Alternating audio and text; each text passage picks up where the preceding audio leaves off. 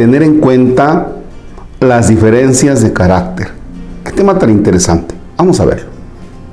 En nombre del Padre, del Hijo y del Espíritu Santo. Es miércoles 15.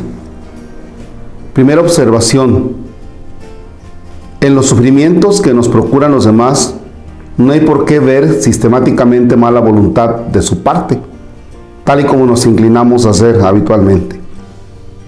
Cuando surgen problemas entre dos personas, es frecuente que ambas se apresuren a hacer valoraciones morales la una de la otra, cuando en realidad lo que hay de fondo no son sino malos entendidos o dificultades de comunicación. Debido a nuestras distintas formas de expresarnos y a nuestros filtros psicológicos, a veces percibimos erróneamente las auténticas intenciones o motivaciones de los demás. Todos tenemos un carácter totalmente diferente, manera de ver las cosas opuestas, sensibilidades opuestas. Este es un hecho que hay que reconocer con realismo y aceptar con humor.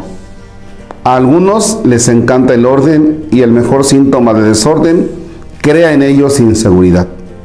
Hay otros que en un contexto excesivamente cuadriculado y ordenado se asfixian enseguida los que aman el orden se sienten personalmente agredidos por quienes van dejando todo en cualquier sitio, mientras que la persona de temperamento contrario la agobia quien exige siempre en todo el orden perfecto.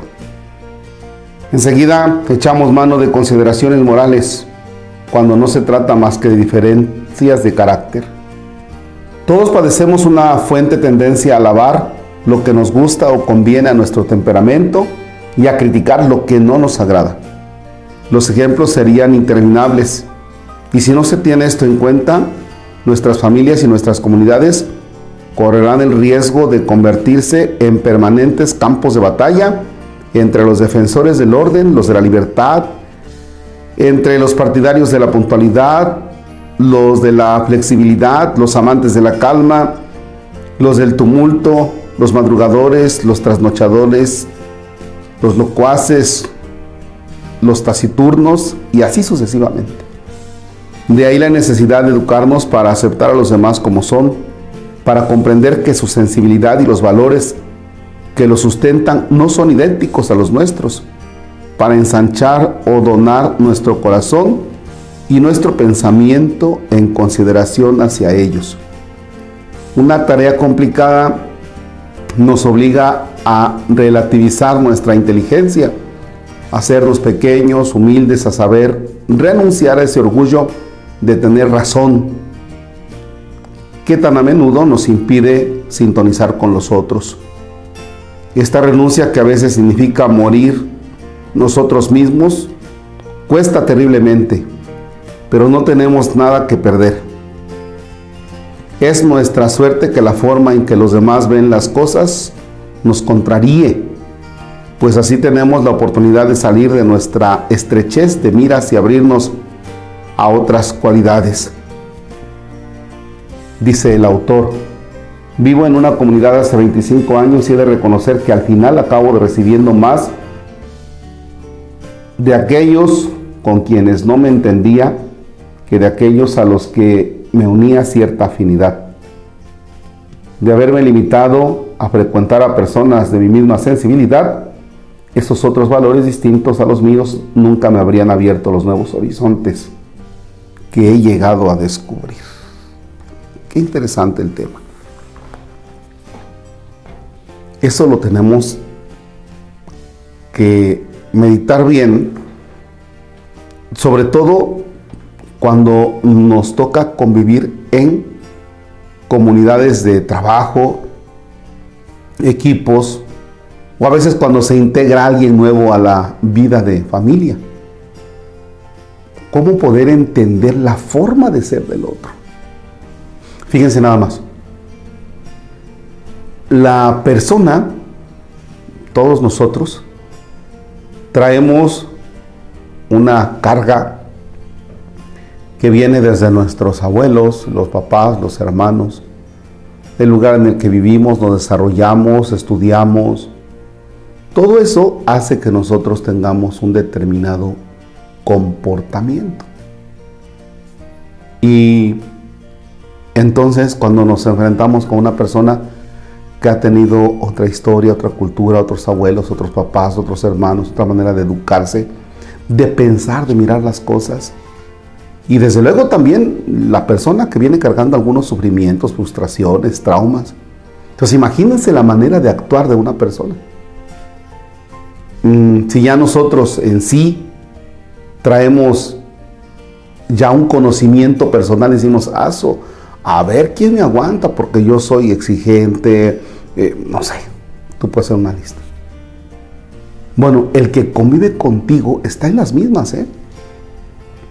Entonces, ¿cómo poder hacer que realmente alcances a comprender al otro en el por qué actúa de esa manera?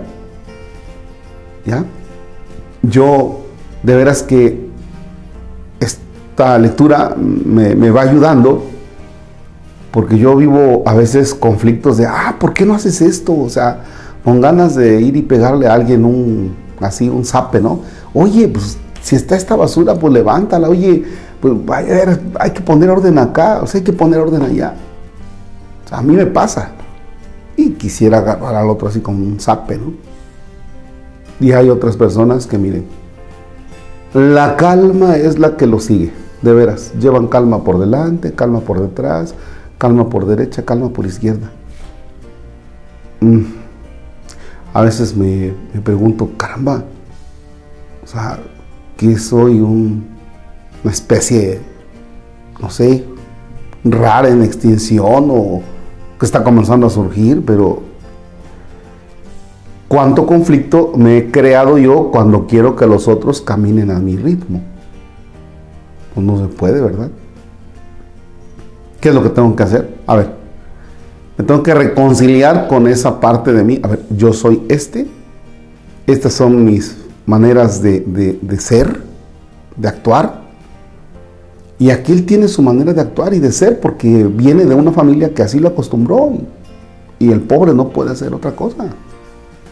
Entonces, ¿cómo poder entrar en ese convivir de una manera tan sana sin estresarme porque el otro no es como yo soy? Caramba, esa es la clave de la convivencia, ¿no? Que normalmente cuesta mucho.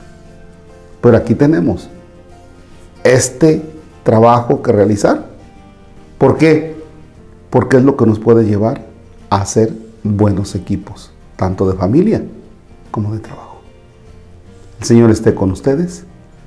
La bendición de Dios Todopoderoso, Padre, Hijo y Espíritu Santo, desciende y permanezca para siempre. Amén. Que tengan un excelente miércoles.